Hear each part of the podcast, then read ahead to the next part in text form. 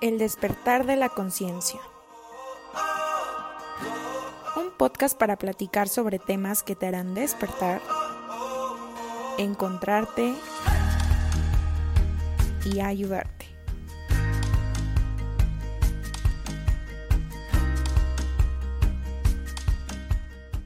Hola amigos, espero se encuentren todos súper bien. Estamos de nuevo con ustedes en este nuevo episodio, episodio número 2, que le vamos a poner por título Nuestro niño interior. Bueno, comencemos hablando un poquito de que queremos hablar de este tema porque nos parece un tema bastante enriquecedor en nuestra persona como, como seres ya adultos eh, todos hemos construido creencias del niño, del niño interior, creencias sobre ti mismo, como por ejemplo, soy bueno, malo, gordo, flaco, etcétera, y también sobre los demás, como por ejemplo, mi mamá se enoja por, hay que cuidar la salud de mi papá, y sobre el mundo, también como ideas como afuera hay gente mala, hay mucho peligro, y también creamos creencias sobre el futuro, como por ejemplo el futuro es incierto, debo asegurar mi futuro. Y si bien todas estas creencias nos dan seguridad, eh, todos estos conceptos te llevan a acciones y la mayoría de las veces no son muy positivas para nosotros porque nos van creando prototipos poco asertivos o nos llevan a crear conclusiones con poca información.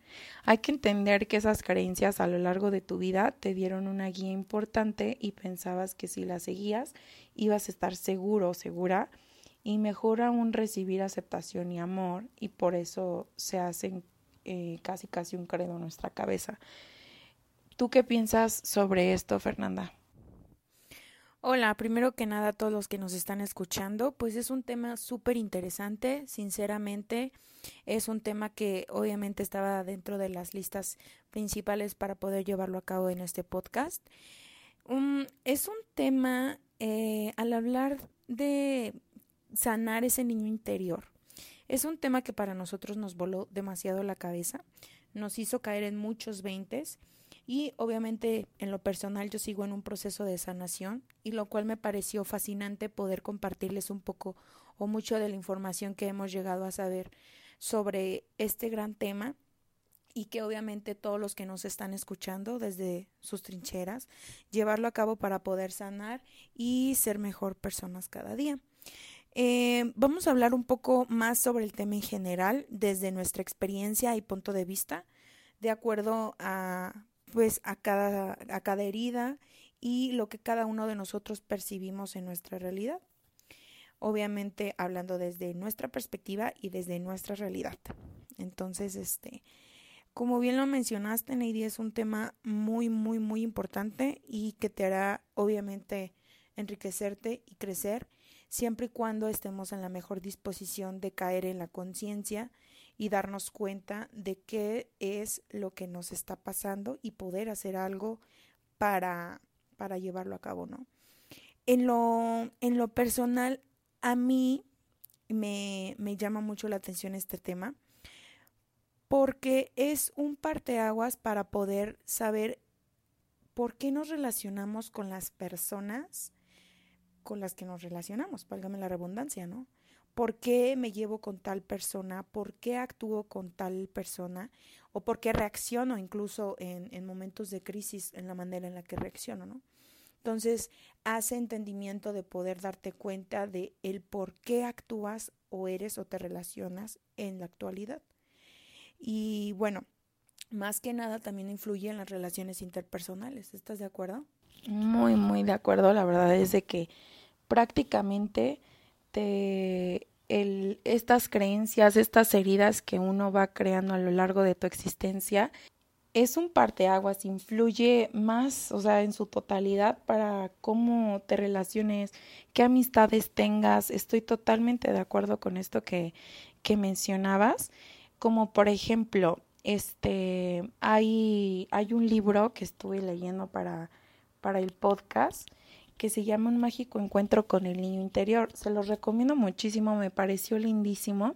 En este libro habla sobre cómo se fue manejando un hombre, el cual él, él empezó a escuchar como su voz interior, que es la intuición, en la cual él, él llegaba a, este, a estas conclusiones. Él fue un niño abandonado por su padre, y el padre nunca se enteró más bien de, de su existencia. Les voy a spoilear un poco el libro, pero él en esta introspección llegó a hacerse a su llegó a hacer cartas a su niño a su niño herido para poder sanar y vivir sin ese costalito que tenía en su en su espalda. Él se dio cuenta que, que había situaciones con su esposa que le ocasionaban mucho enojo y cuando empezó a llevar este trabajo interno, se dio cuenta de dónde venía ese dolor y no era precisamente eh, culpa de la esposa, sino era un tema personal que él tenía de niño porque su mamá tuvo otros hijos. Entonces, este, él tenía ese celo, sentía que le quitaban el amor de su mamá sus medios hermanos y lo mismo pasaba con su con su esposa cuando le dijo que tenía un exnovio. Entonces ahí fue cuando dijo, oye, pero ¿por qué estoy sintiendo esto? ¿Por qué me siento tan enojado? Si, si no tendría yo razón para molestarme. Entonces ahí te das cuenta que todas esas heridas no tratadas que hemos dejado como, ay, pues ya se me pasará o no pasa nada, porque pues, estamos bien acostumbrados a que a minimizar el sentir o el pensamiento. A minimizar el sentir, ajá, decir como de, ay, ya se me va a pasar, este, o no es para tanto, el típico no es para tanto y tú mismo te autosaboteas llevando, llevando ese sentir a otro lado. Sí, justo también el autosaboteo es parte de, de una herida. Claro. Que obviamente más adelante vamos a platicar. Y este, normalmente llega a pasar que estas heridas son creadas cuando uno nace y después de los siete años. Es la base en la que obviamente tú vas a formar tu personalidad, tu carácter, tus creencias, tus ideologías. Y este, obviamente en ese transcurso de años, las personas que tú consideras la verdad absoluta, pues son tus padres o las figuras que fungen como tus padres.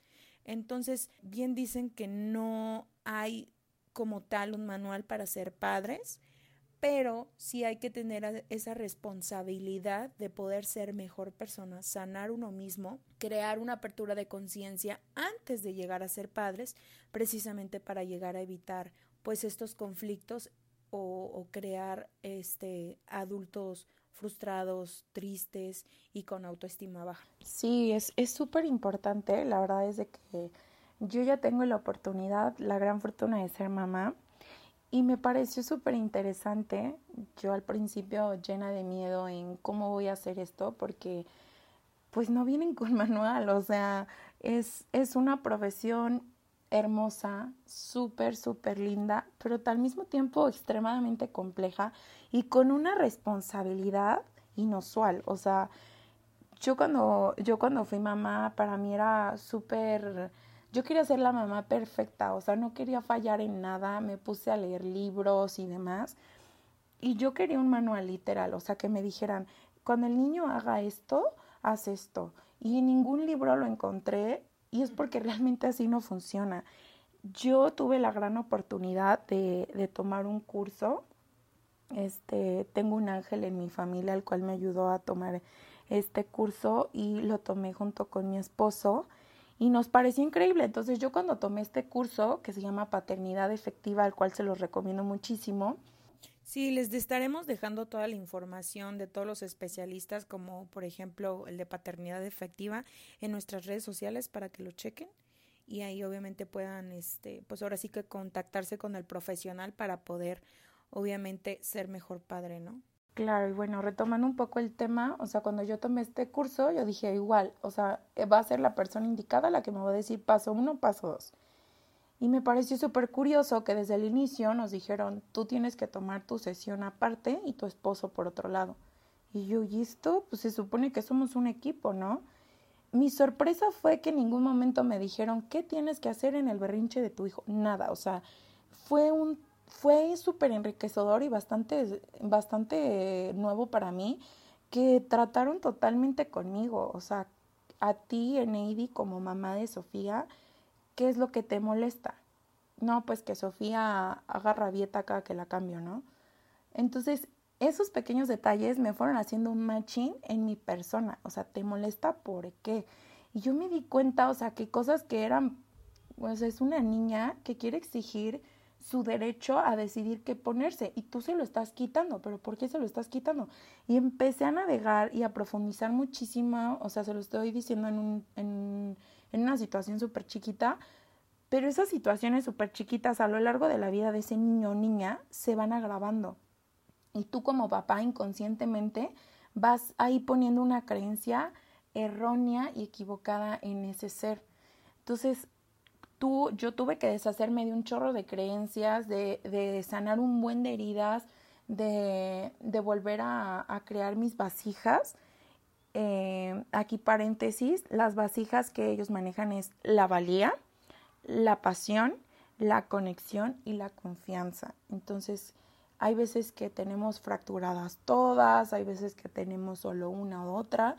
Y yo en este curso aprendí a detectar cuáles son las vasijas que yo tenía rotas, cómo trabajarlas y entender cómo yo estaba reaccionando, por qué yo estaba reaccionando así para poder tener, no ser la mamá perfecta, pero sí ser la, la mamá eficiente para con mi hija, ¿no?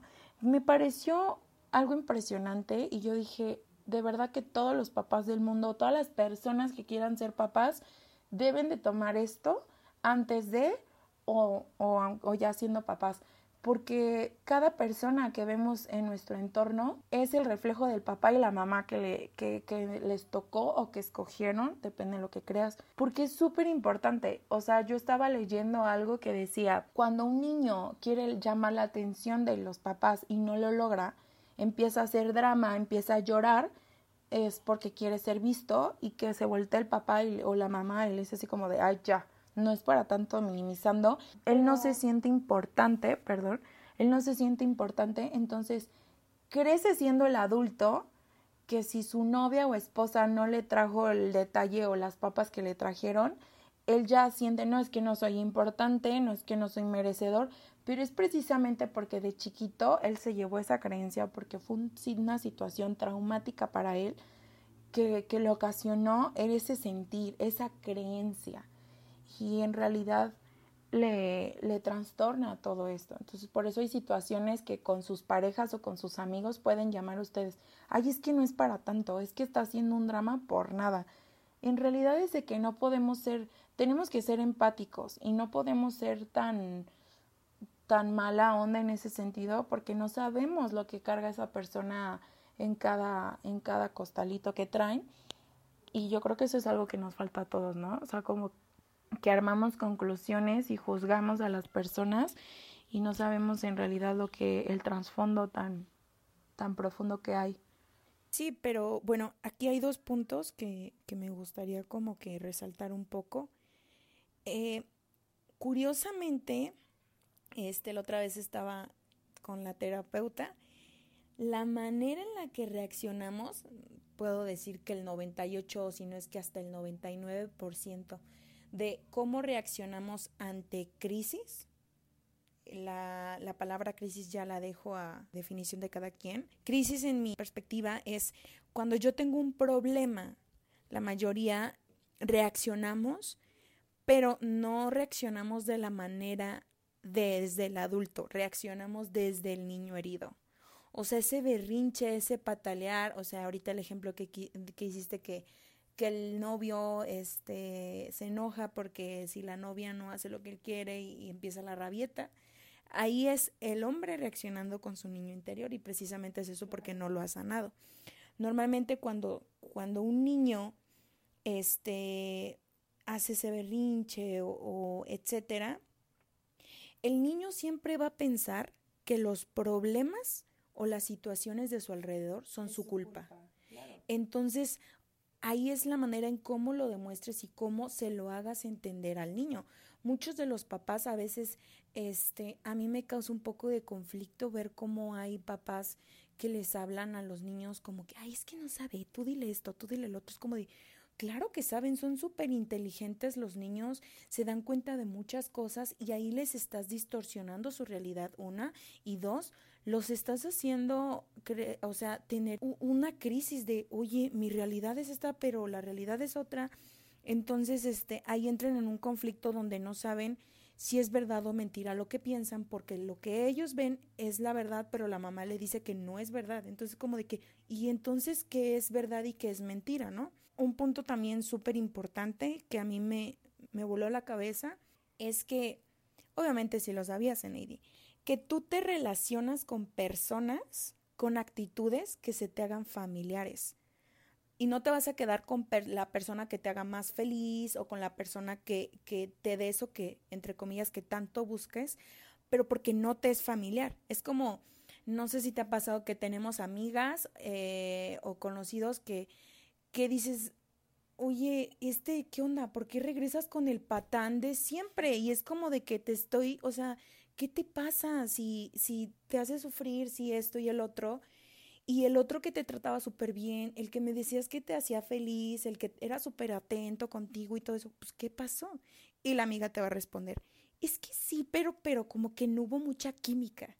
Y esa famosa química es eso familiar, o sea, no es familiar, es algo que es... No se identificaron porque es nuevo. Claro, o sea, que no está dentro de, de mi mundo, de mi realidad, entonces, como me es ajeno, pues mejor me voy con el otro, que es un, tan, un toque narcisista y un poco tóxico, pues porque obviamente yo siempre me relacioné con ese tipo de personas, porque lo viví y lo mamé en mi casa.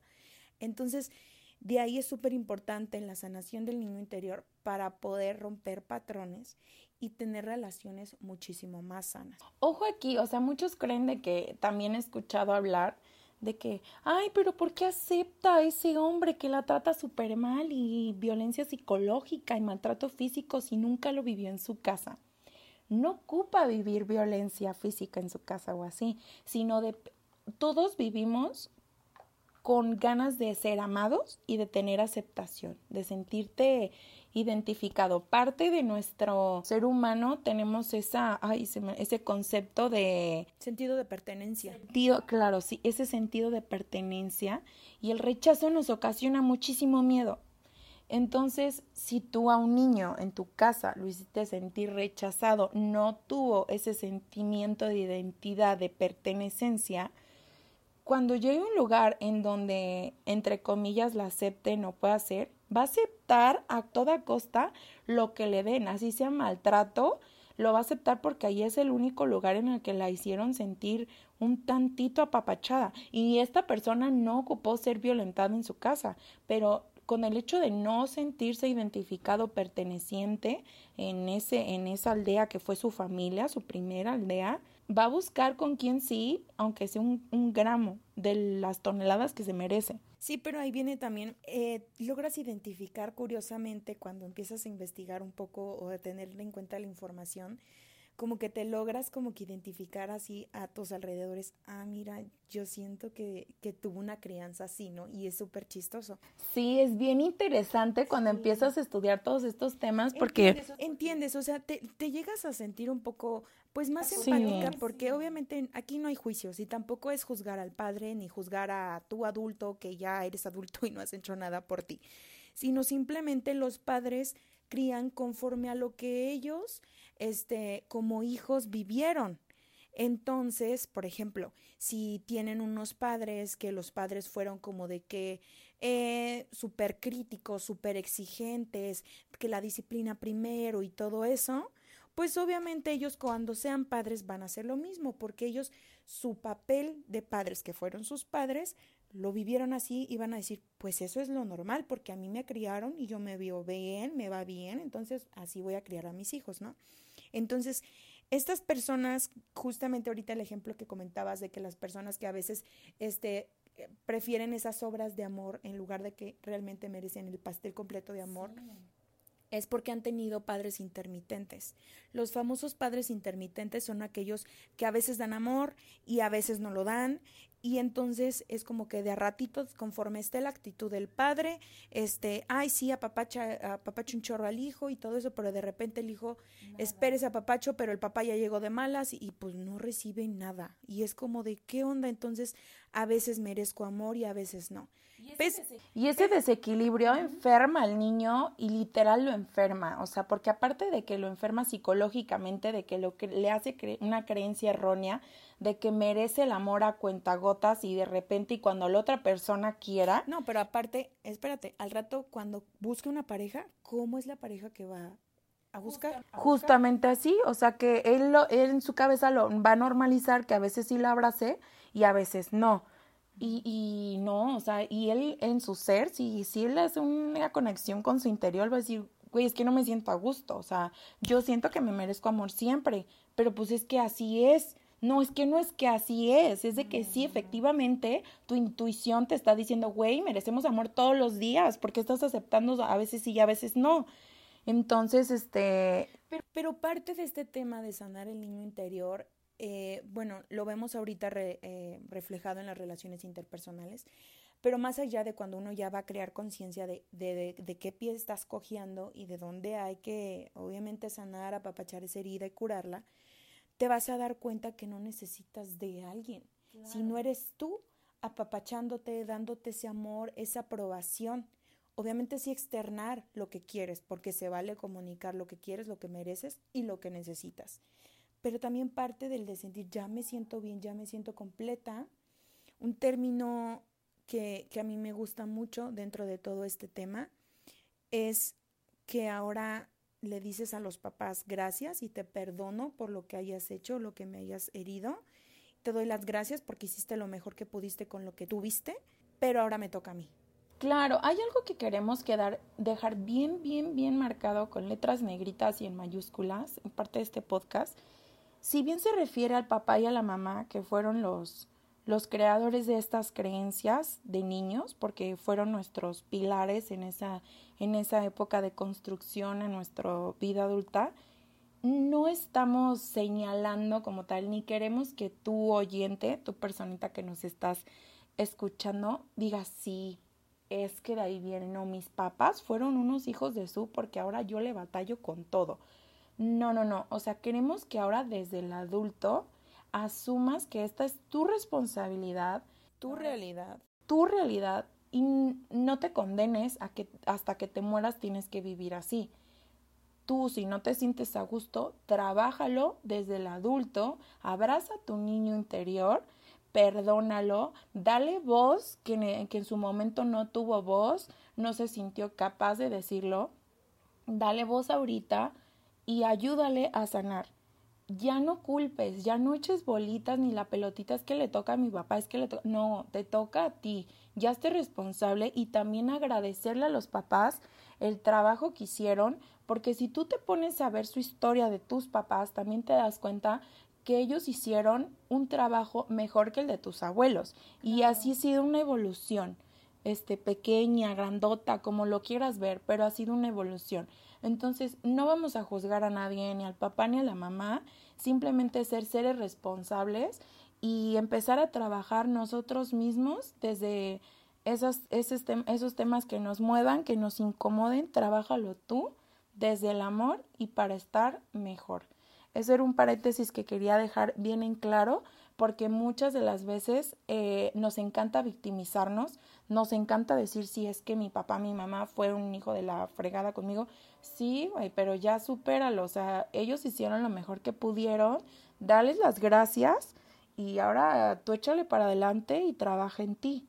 Sí, claro, ¿no? Todo esto viene acompañado de un proceso. Obviamente, al saber este tema, desde un principio sí puedes llegar a esa parte juiciosa, porque al menos en lo personal sí lo viví como desde, oye, pero ¿por qué? O sea, pero cuando tú lo analizas la situación, te pones en los zapatos de tu mamá o de tu papá, te das cuenta que no lo hicieron con alevosía y ventaja. No, no, no. Ellos lo hicieron porque pensaron que era lo mejor, ¿no? Es como la, aquel papá que, que dice, yo voy a trabajar día y noche por mis hijos para que tengan lo mejor, para que vayan en la mejor escuela, para que tengan la mejor ropa, este, etcétera, ¿no? Pero ¿qué pasa? Que al final de cuentas el niño, para él lo mejor era tener unos papás presentes, tener unos papás amorosos, que tal vez vete tú a saber si no querían una escuela privada, sino una escuela de gobierno, pero con tantito tiempo que tuvieran los papás con ellos, era más que suficiente. Y obviamente, cuando crezca ese niño va a decir, pues mi papá dice que me dio lo mejor, pero para mí lo mejor era poder tenerlo todo un fin de semana para mí solo, ¿no? Y era como, y no fue así, nunca lo tuve.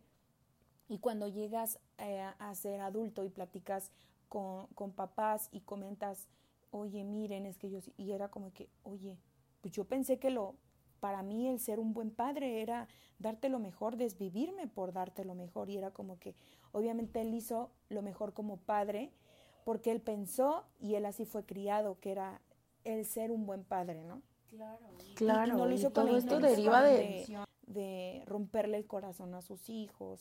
y depende de los conceptos que maneja cada persona. Y aquí una parte bien importante que va, va a ayudar mucho es que sepas comunicarte. Eh, parte de nuestro trabajo eh, espiritual y psicológico que hemos trabajado mi hermana y yo fue eso, o sea, te das cuenta de que no sabemos comunicarnos. Estamos bien acostumbrados a hablar. Solo hablamos. Solo hablamos, o sea, pero realmente nunca, nunca transmitimos eso que queremos. ¿Por qué? Porque no sabemos, no sabemos comunicarnos. Sabemos verbalizar, pero realmente comunicarte y externar lo que estás sintiendo es súper difícil. Es una dinámica nueva que la tenemos nosotras en, nosotras en nuestra familia, de que nos juntamos con mis papás y y nuestros esposos y hablamos de nuestra, nuestra semana y cómo te fue y cómo te sentiste y así. Y eso es algo totalmente nuevo, porque casi siempre es como que, ay, es que es el momento de estar en familia y como esto casi nunca pasa, ya no, ahorita no vamos a hablar de eso. Porque estamos nosotros mismos minimizando eso que estamos sintiendo. O sea, no es el momento adecuado para hablar. Lo mismo, por mismas heridas de la infancia, porque nos han hecho creer que lo que sentimos y lo que pensamos no es para tanto. O ya párate, no te pasó nada. Cuando el niño se cae, ay, no lo veas, no lo veas, ni le pasó nada, no lo ves. Es como de, oye, o sea, se cayó, ¿tú qué vas a sentir si le dolió el trancazo no le dolió el trancazo? Préstale atención y ve qué es lo que tiene, ¿no? A mí me ha tocado mucho que, por ejemplo, yo como mamá, o sea, inconscientemente hacía cosas de que, no, no llores, no llores. Y es porque, bueno, yo era algo que yo traía de mi casa, ¿no? Yo igual lo mamé de mi casa y yo lo veía súper normal, ¿no? Súper bien. Entonces ya cuando empecé a tomar todos estos cursos para ser una mamá más eficiente, pues me di cuenta que yo le estaba creando un bloqueo a mi hija. Y así como, como yo lo tenía, de que a mí no me gustaba llorar en frente de nadie, entendí que era, o sea, que yo misma lo estaba replicando en ella porque yo lo veía bien. Entonces ya cuando empecé a profundizar dije, pues es que le estoy limitando. Entonces ahora es como que tienes ganas de llorar, está bien, tú llora, tranquila, yo te acompaño. Y luego me decía, es que no sé por qué lloro. Y yo, pues tu cuerpo quiere llorar, tú llora, mi amor, o sea, no pasa nada. De también el hecho de que se cae y de que no, levántate, no pasó nada. Güey, sí, se cayó, o sea, primero revisa, oye, ¿estás bien? ¿Cómo te sientes? O pasa también al revés, o sea, con los niños felices que el niño anda literal explorando su creatividad, su imaginación, está brincando, está saltando, está esto y el otro, y no falta el, ay, ya estate quieto, deja de hacerte el chistoso, el payasito, este, pareces chango, te vas a caer, deja eso, y es como de que, y el niño crece diciendo, ah, ok, entonces mi alegría y mi felicidad la tengo que ocultar, y entonces él va a crecer siendo un adulto súper serio, Ahí, ahí en lo que mencionas, ahí ya le estás quebrando la vasija de la pasión. Si el niño lleno de pasión está brincando, explorando el mundo, porque eso es lo que hacen los bebés, los niños. Y también su confianza. Y tú, ajá, en ese momento, con ese simple hecho de limitarle de, ay, bájate de ahí, que te vas a romper la madre o, o te vas a caer, te dije, te va, te dije que te ibas a... no, es que no eres Madame Sassou, o sea, tú misma le, le, lo orillaste a que se iba a caer porque desde que le se... Le inyectaste el miedo. Le inyectaste el miedo, ya le, ya le rompí, ya le fracturaste la confianza y la pasión. O sea, y no es de que crees niños cristal, es niños con inteligencia emocional. Sí, miren, yo no soy mamá, no, no, no tengo todavía la fortuna de serlo, pero le tengo tanto respeto al, al rol de ser mamá y al rol de papá, tanto respeto, tanto honor, tanto amor, que yo sí dije, me voy a super esperar antes de serlo porque quiero ser mejor persona yo, tener una estabilidad emocional, una estabilidad económica y saber realmente quién soy yo, cuáles son mis heridas, sanarlas para poder ser el mejor, la mejor mamá para el niño o niña que, que, llegue yo a tener. O sea, sí me estoy yo preparando para poder ser mamá porque siento que no son enchiladas. O sea, justo te lo, te lo decía en la tarde, ¿no?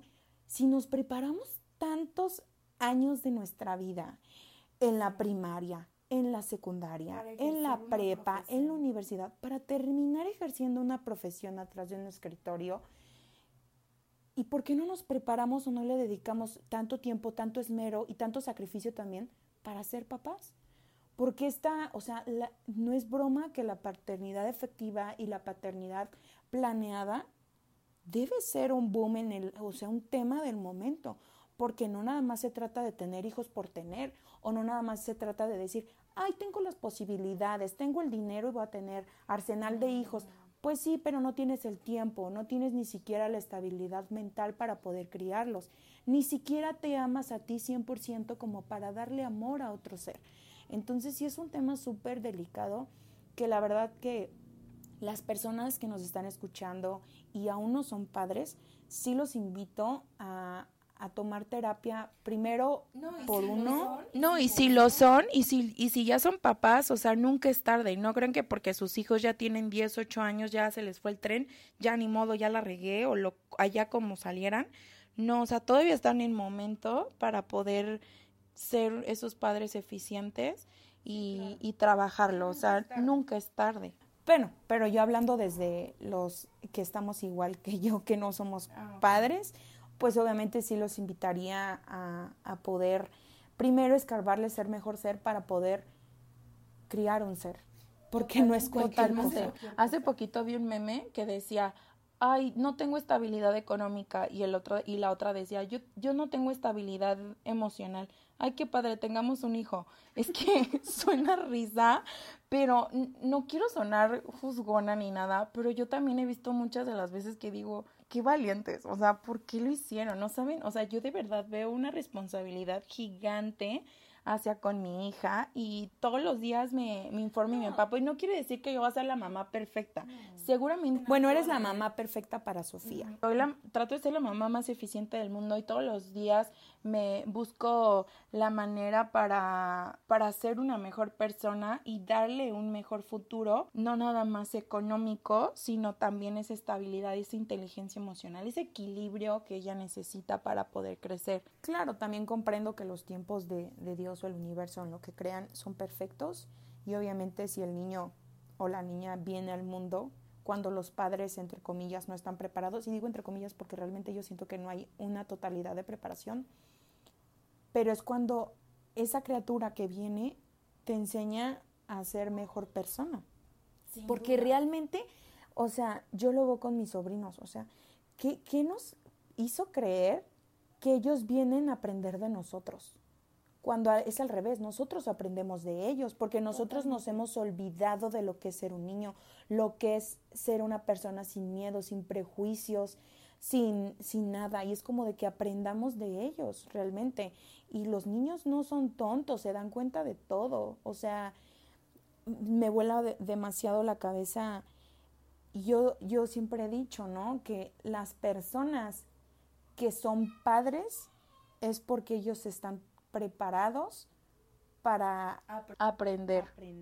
Totalmente, o sea, yo la verdad es de que un, un día yo le, yo le decía a mi hija así como de, ay, te amo mucho, ¿no? Siendo románticas en la noche porque antes de dormir le digo cosas bonitas y me decía, yo también estoy orgullosa de ti, mamá. Y yo, yo me quedé pensando y dije, o sea, si supieras que yo, tú me has enseñado muchísimo más de lo que yo te pudiera enseñar, porque es verdad, o sea, yo no hubiera tomado terapia, yo no hubiera tenido este crecimiento personal si no hubiera sido por ella. O sea, yo todo lo veía antes así como de, ay, ya va a pasar.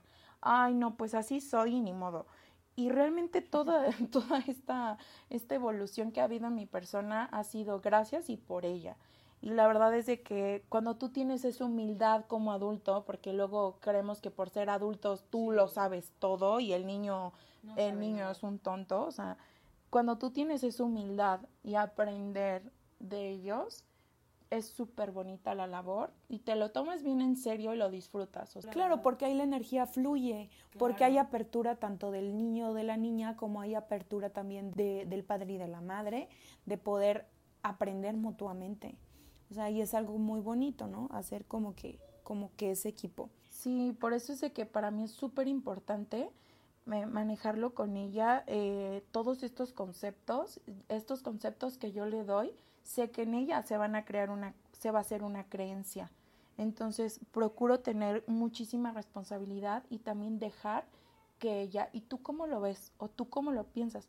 Porque aunque, o sea, repito, creemos que no saben, pero hay cosas que digo, wow, o sea, está cañona, o sea, ella desde su desde su conciencia limpia y pura me ha dado conceptos que yo digo, o yo le iba a decir esto, pero ella me refutó totalmente con solo decir, ¿tú cómo, tú cómo lo ves?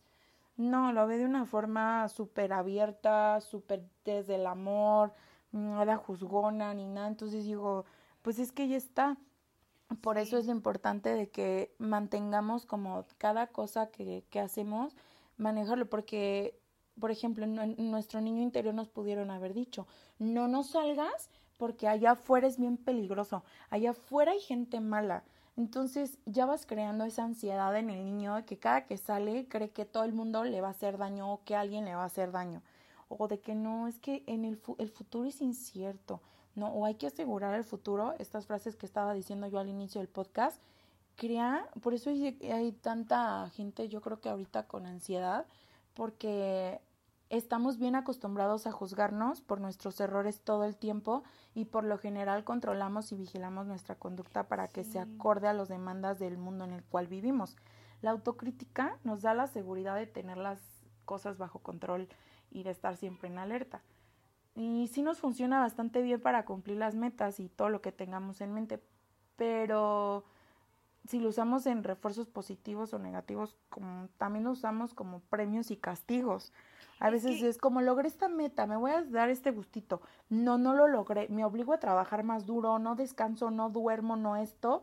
Y todo esto, al, todo esto al mismo tiempo, esa dinámica de vigilancia hace que llevemos concentrados todos esos logros externos que predisponen nuestro valor prepersonal.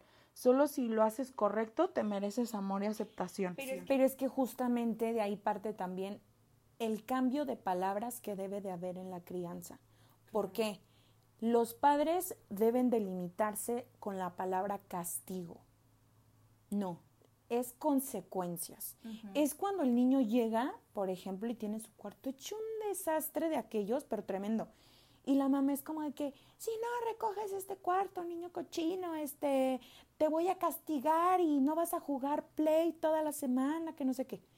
Entonces el niño dice, ok, tengo que recoger mi cuarto para que no me castiguen.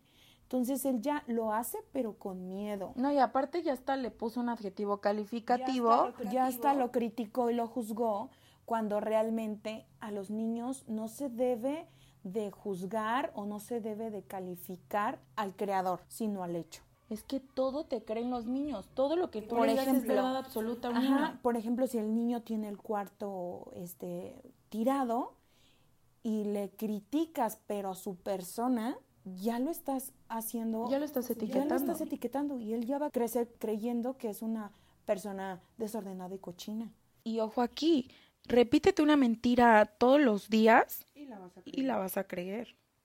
O sea, repítete todos los días. Ah, en una conferencia a la que yo fui, decía que entró un niño y que desde chiquito le decían el feo, el feo.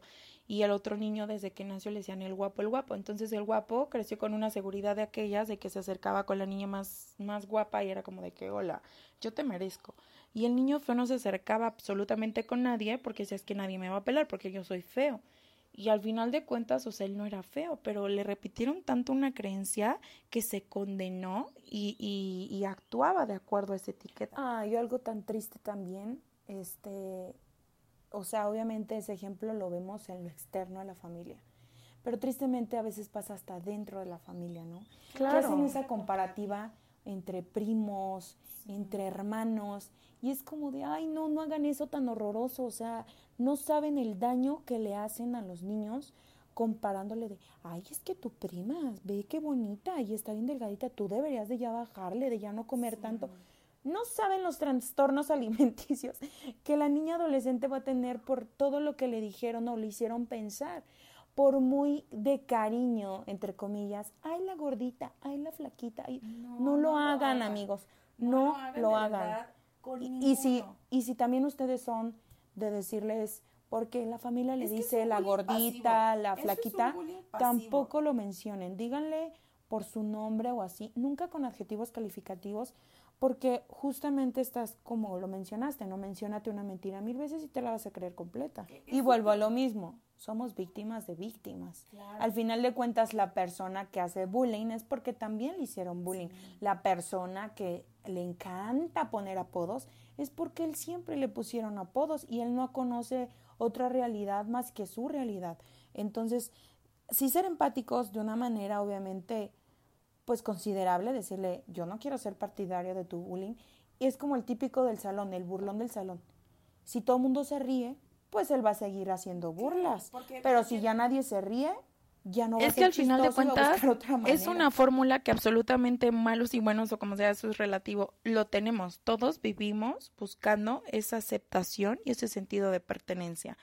Si el buleador se sintió aceptado porque hizo un chiste del otro y todos se rieron eso ya es sinónimo de aceptación para él y lo va a seguir haciendo para seguir teniendo esa aceptación. Entonces no ser parte de eso es bien importante algo que quería compartirles, ya dejando un poco atrás, eh, hay cuatro tipos de padres.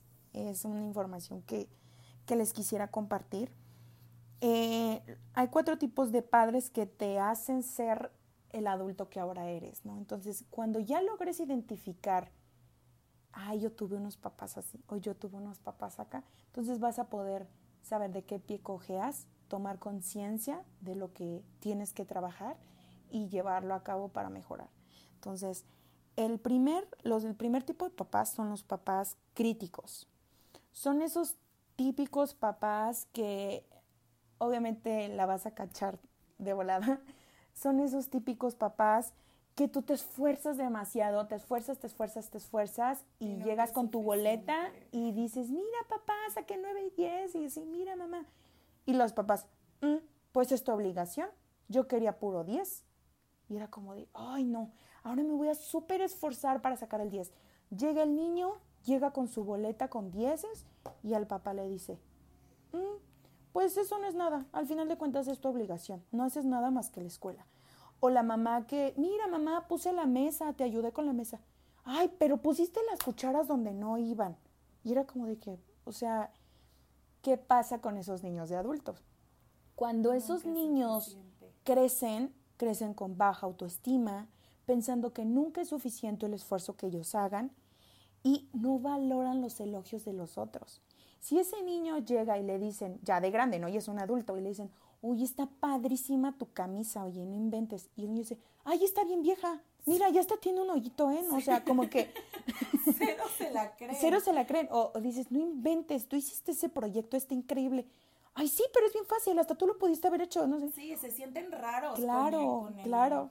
Entonces, sí, obviamente fuiste víctima, no víctima, pero sí también obviamente fuiste criado por papás críticos, pues obviamente ya puedes entender un poco de dónde viene como que esa baja autoestima o ese que tú sientes que lo que haces nunca es suficiente o, o que hasta dudas de lo bueno que te pasa, ¿no? Que dices, ay, sí, sí será para mí o no será, titubeas, ¿no? Entonces es justamente gracias a eso y pues hay que trabajarlo, ¿no? Otro tipo de papás son los papás consentidores. El típico papá que, ay, no, casi, casi que mi hijo o mi hija no me la toquen, es mi princesita, es mi reinita, es mi principito, o sea, es lo mejor. Hasta incluso entre papás se pelean, o sea, el típico papá consentidor al extremo eh, normalmente puede haber una variedad, que tú tengas un, un, papá crítico y una mamá consentidora, ¿no? Y que llegues, eh, llegue una niña, quiero agua, este sí, este, mira, ya te serví tu agua. Ay, no, pero yo lo quería en mi otro vaso, que no sé qué. ay, no te preocupes, mi amor, ahorita te lo cambio. Y se lo ponen y todo eso. Entonces, ya estás haciendo, o sea, un papá súper consentidor. ¿Qué pasa con esos niños que son súper consentidores, que todo les hacen, que casi casi le quieren masticar la comida para que ellos coman y demás? Pues son adultos frustrados, que obviamente cuando ya salen al mundo real van a tener pura frustración. Al primer no, se van a tirar al piso, no van a, no van a aceptar las derrotas y no van a tener ni siquiera la fuerza para asimilar la realidad de lo que es el mundo. Entonces, este, si eres una persona que, que normalmente te, te frustras, te cuesta el no, este, no te sientes con esa fortaleza para poder, uh, obviamente, mostrarte el mundo real, pues obviamente, pues yo lo más seguro es que tuviste unos papás consentidores y lo cual pues tienes que trabajar, ¿no? Y otro tipo de papás son los papás ausentes. Estos papás, me, este tipo de papás me vuelan la cabeza porque gracias a esto, este tipo de papás es lo que yo percibo mucho en esta generación.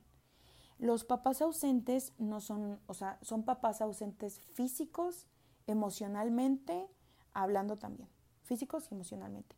¿Cómo es un papá ausente? El papá que de plano, ay, no, pues tu papá nos abandonó. nunca tiene tiempo. Ajá, o el papá que siempre trabaja, o la mamá que también siempre trabaja y nunca están en casa. Pero lleno de cosas materiales. Exacto. O el papá ausente este, que está físicamente, pero la lleva al parque o los llevan a jugar. Y el niño dice, mira, mira, ya me eché de la resbaladilla, bla, bla, bla. Y la niña está atendiendo a ella ay, sí, sí, ajá, qué bien. Y luego, amiga, ¿qué, te, qué pasó? ¿Qué te, ¿Qué te dijeron? Y todo eso. Y es como que al final de cuentas estás físicamente, pero estás ausente para el niño. Entonces, ¿qué pasa con este tipo de papás? Pues que al día de mañana son adultos que no van a tener identidad. Eh, crees en un adulto muy moldeable, eh, que copian a cada rato imágenes de otros, porque nunca tuvieron un espejo, nunca tuvieron una percepción de lo que eran, porque al final de cuentas tus hijos son tu espejo. Y si el papá y la mamá están ausentes, ellos nunca tuvieron la percepción de una, un humano, ¿no? Entonces realmente ellos van a ir por la vida eh, creando sus identidades de acuerdo a lo que el mundo. Inclusive gravemente son las personas que si por el sentido de pertenencia, si el grupito le dicen fuma, va a fumar. Si toma, va a tomar. O sea, va a ser de todo para poder pertenecer y sentirse querido, visto, porque obviamente tuvo padres ausentes. Y yo lo percibo mucho en esta generación, donde la realidad ya está un poco más distorsionada, un poco, muy distorsionada con la identidad. O sea, quieren fragmentar la identidad de cada ser y es algo demasiado grave y las personas, obviamente ahorita hay mucho padre ausente porque erróneamente el sistema les ha hecho creer que un padre ideal es aquel padre que les da todo. Materialmente. Materialmente, pero físicamente y emocionalmente están ausentes. Sí, porque no se lleva un equilibrio. Sí, porque no se lleva un equilibrio, ¿no? O sea, dentro de este sistema de sobrevivencia, porque literal trabajan muchos 12 horas para sobrevivir, ni siquiera para vivir bien, lamentablemente. Entonces, entre ese sentido de sobrevivencia dentro de ese sistema, es que se enfocan, no, se pierde el equilibrio, ¿no? Se enfocan tanto en una cosa que descuidan la otra y aquí está todo, todo el show. Eh, por eso hay que, que darle la importancia necesaria. Sí, porque hoy en día imagínate lo, lo, lo, pues lo intenso de un padre ausente, ¿no? Tal vez, ok, no está física ni emocionalmente ni el padre ni la madre. Entonces, el Internet está a la orden del día. El niño a fuerzas, a fuerzas les puedo asegurar que eh, los hijos de padres ausentes tienen iPad, tienen celular y tienen computadora. Entonces ellos se van a criar con base a lo que vean al Internet. Si el día de mañana está muy de moda tal cosa, ellos lo van a hacer y lo van a apoyar y lo van a creer firmemente y lo van a defender con uñas y dientes porque también a las personas de esas creencias la arroparon. Entonces, se va a sentir que es la verdad absoluta y nadie me diga lo contrario porque yo los voy a defender, pero realmente es porque no tienen identidad. ¿De dónde, ¿De dónde van a sacar su identidad si los padres nunca mostraron una identidad? Sí, sí, sí, eso es, eso es bien, bien triste y la verdad es que sí se ha estado, yo lo he estado viendo mucho y pues no todo está perdido, o sea... Está como el niñito, ¿no? Que hay un niñito de siete años que lo llevan a que baile, o sea, se viste como mujer y baila en bares, el niño. Y obviamente el niño creció con padres ausentes. Y el día de, de, ayer que se puso unos tacones, una falda, y todo el mundo lo, volvió a ver, y todo el mundo, wow, y ve cómo camina con tacones y es un niñito, pues el niño se sintió pavo real, se sintió eh, perteneciente a ese mundo, identificado, y dijo, esta es mi identidad. Y ahorita quítalo de esa identidad. Pues no es posible, porque él no ha conocido a otro más que esa identidad donde fue aceptado, donde fue este alabado hasta cierto punto, ¿no? Y yo sé, y yo sé que va a haber muchas personas que van a decir, ay, pues sí, es que ustedes lo dicen desde su privilegio, ¿no? Porque seguramente ustedes sí pueden tener ese equilibrio entre trabajo, generar y, y estar con sus hijos. Es que sí se puede, o sea, no te victimices. A la persona que piense así, yo le pues si no te victimices y busca el cómo sí. No te enfoques en el cómo no. No es que no se puede. Yo a qué horas, yo esto. Créeme que a los niños con que le des dos, tres horas de tu día y estés con ella y le platiques. Tiempo de calidad. Tiempo de calidad, con eso tienes. O sea, ¿cuánto tiempo te echas en el TikTok? ¿Cuánto tiempo te echas viendo Facebook, Instagram? Que no le puedas dedicar unas dos horas a tu hijo o hija bien presente. Eso hace mucha diferencia. Otro tipo de padres, este, el último, es el padre, los, bueno, los padres negligentes. Los padres negligentes son aquellos padres que dices, ah, chis, ¿y quién es el adulto ahí, no? O sea, que el que, ¿cómo va a comer eso el niño? Coca, pastel, o sea, comida rápida. Pues, ¿qué es lo que le gusta? Y ya, yo no le voy a dar otra cosa porque ni se lo come, ya. Es lo que le gusta. Dan su brazo a torcer y dicen, pues es lo que hay o qué onda, ¿por qué este, el niño no, no sale a jugar? Ay, no quiere, y yo no le voy a estar rogando. Entonces ahí se queda jugando en el celular y ya nadie lo mueve de ahí. Pues es hasta cierto punto negligencia, ¿no? Claro. Porque dices, oye, si tú eres el padre y la madre, como por qué no le dices que hay horarios, por qué no le enseñas a comer balanceadamente. O sea, ahí es cuando te dices, como dicen el refrán, ¿no? los pájaros le tiran a las escopetas. Y es ahí donde los padres negligentes pues dan su brazo a torcer y por no batallar, pues ya, que el niño haga lo que quiera y que coma lo que quiera, ¿no? Entonces, este, ¿cómo, cómo ves este tipo de padres si, si llegan a resonar, ¿no?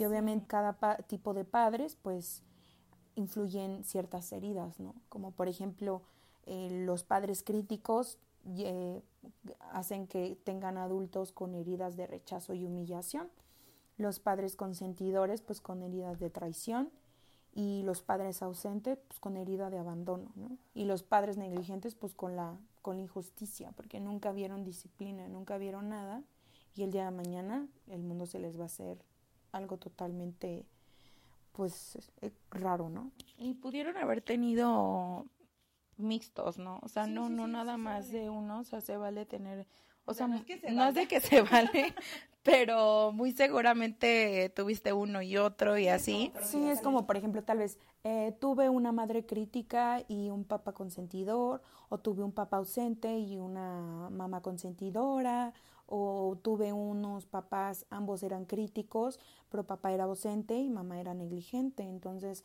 y puedes tener ahí el chorro de heridas que obviamente se te detonan tanto en la, eh, cuando tú ya eres adulto, en tu ámbito laboral, hasta personal, con tus relaciones interpersonales, pues por algo buscas lo que buscas, ¿no? Inconscientemente. Sí, claro, influye demasiado, por eso tomen muy, muy en cuenta de que ay, es que mis amistades son bien tóxicas o mi pareja, todas todos mis exes, es que se han sido todos bien tóxicos. Eso habla más de ti que de Eso habla, sí, claro, eso habla mucho más de ti que de la otra persona. Entonces yo cuando, eh, cuando mis amigos se acercan y me dicen, no hombre amiga, es que estoy súper mal, es que no hombre, se pasó fulano, sutana, es, son súper tóxicos o hicieron esto, pues, pues ve a terapia. O sea, yo sí lo único que les digo, no, los escucho obviamente y digo, no, pues sí, ve a terapia y yo creo que eso es lo más sano porque algo está pasando ahí que tú estás aceptando o menos o, o estás permitiendo ese tipo de conductas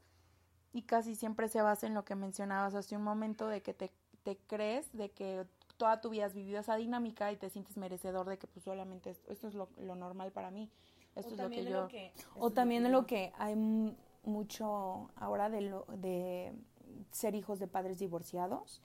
Es algo súper fuerte cuando los papás no logran separar el divorcio entre ellos con los hijos. O sea, realmente se separa el padre y la madre pero nunca se separan los hijos. Dejas de ser esposo, pero nunca dejas de ser padre.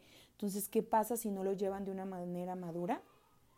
Pues con quién te vas, con melón o con sandía. Y la mamá es de que, pues si te vas con tu papá, tú verás, ¿eh? Y, cuidadito y mires bien a tu papá o esto. Entonces, y empiezan a cre empiezan a crecer creyendo que si se van con el papá, van a traicionar a la mamá. Y si se van con la mamá, van a traicionar al papá o si se van con la mamá tienen que olvidar al papá y viceversa. y es como de no, espérate, o sea. Entonces, sí hay que tener mucho cuidado y hacer como esa introspección en nosotros, como qué tipo de personas tenemos a nuestro alrededor o por qué creemos que lo que lo que nos están dando, que no nuestro corazón nos dice no no estoy a gusto, creemos que es suficiente. Entonces, sí es bien importante sanar todas estas heridas para que tú seas un un ser, un ser humano, un adulto con inteligencia emocional y totalmente sano, como decía hace rato Fer, de que pues cuánto tiempo nos llevamos para estudiar una carrera y prepararnos para ejercer esa profesión, porque no te tiene, porque no te prepararías para ser papá o mamá. Y no nada más en el sentido de saber cambiar un pañal o saber darle, darle leche o de comer, sino también tener todo, todos estos conceptos bien claro, cómo, cómo llevar, encaminar la vida de este, de este nuevo ser en el mundo. Esto es algo bien importante que yo creo que todos debemos de tomar en cuenta, así también como si, si el mundo está en una constante evolución, si ya no usamos una pantalla como de que parece un, un tremendo cajón, ahora ya son pantallas planas que parecen una telita, como por qué nosotros no habremos de evolucionar. O sea, no se condena, ay, pues yo soy así y punto. No, no, no, o sea. No es, como la persona que nació en una familia, obviamente, pues carente, ¿no? Que viven al día y todo eso y que se que, pues ni modo, esta es la vida que me tocó. Ay, no inventes cómo, ¿cómo crees? O sea, sí, tal vez sí, o sea, te tocó nacer en una familia así, pero se condenan a siempre carecer y es como de que pues échale ganas. No, y tampoco estamos así como que o siendo realistas es de que puedes tener unas mejores condiciones de vida, ¿no? Tampoco vamos a hacer aquí el coaching. Es, es, sí, pero siempre y cuando se tenga la conciencia. Si tú tienes la conciencia y te das cuenta, es como por ejemplo, la persona que, que hace una dieta, si hace una dieta es porque se dio cuenta que realmente ya su cuerpo no es el de antes y que ya la ropa no le está quedando y que hablando como de la parte de la salud, le está costando caminar, respirar, ya está teniendo dificultades. Obviamente ya está siendo consciente que algo no está bien en su cuerpo, ¿no? Entonces, actúa. Primero, como, ¿por qué actúa? Porque ya tuvo la conciencia, ya se dio cuenta de que algo no anda bien, ¿no? Es cuando acude con una nutrióloga, un nutriólogo y hace este, un plan alimenticio de acuerdo a la necesidad de su cuerpo. Es lo mismo con hablando emocionalmente. Te, le puedes decir, oye, deberías de trabajar la parte este, de tu autoestima. Yo siento que, yo percibo que mm, tú eres muy valioso, pero tu autoestima... No, claro que no. Si yo me super quiero, si yo me super... Ajá, y es como que, ok, es un punto en el cual tú no puedes trabajarlo en este momento porque no estás viéndolo, no estás siendo consciente. el primer paso es aceptarlo. Claro, entonces eh, eh, sí necesitan, bueno, sí necesitamos, la verdad, la terapia para poder ser mejor seres, porque al final de cuentas, o sea, eh, dicen, no, yo estoy súper bien. Claro que no, yo no necesito nada de eso pero realmente tu vida a tu alrededor está, está mal. Entonces dices como que, ¿qué onda? como que algo no cuadra. También no ocupas estar bien de la chingada para tomar terapia. O sea, todos, todos absolutamente, o sea, si ocupas hacer mantenimiento hasta de tu zapato, de tu cisterna, pues como por qué no lo vas a hacer de tu conciencia, de tu mente, tu corazón. Y esto como, pues parte de lo que hablábamos el episodio pasado, que era meditando, alimentando tu cuerpo correctamente, siendo congruente. Ahora también te invitamos a que también este, tomes terapia y trabajes estos puntos y, y, no te cierres. Yo creo que muchas de las veces nos da mucho miedo hacer algo diferente a lo que estamos bien acostumbrados a hacer y salir de esa zona de confort que ya todos estos años llevamos haciéndolo de la misma manera. Dar ese brinquito y hacerlo diferente sí da miedo, sí causa temor, pero una vez que haces ese brinquito te das cuenta que se te abre un panorama totalmente diferente y dices, wow, hay otra realidad. Eh, no, no fue tan feo como lo pensé.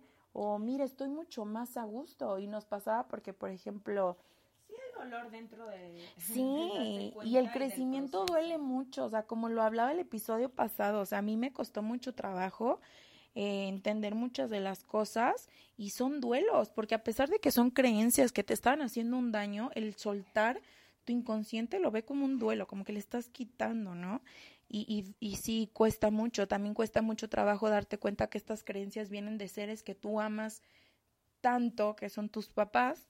no, ¿cómo crees? No, o sea, duele, sí duele, pero, pero también es muy enriquecedor. O sea, el otro día estaba leyendo que, que el dolor es una forma de amor y no, no lo ven así como que el que te pega te ama, no, sino como el, este sentimiento de que eh, el cambio pues es doloroso, pero ah, llega ese arco iris de repente que dices, no manches, o sea, sí lo ocupaba y sí estoy mejor y me siento mejor.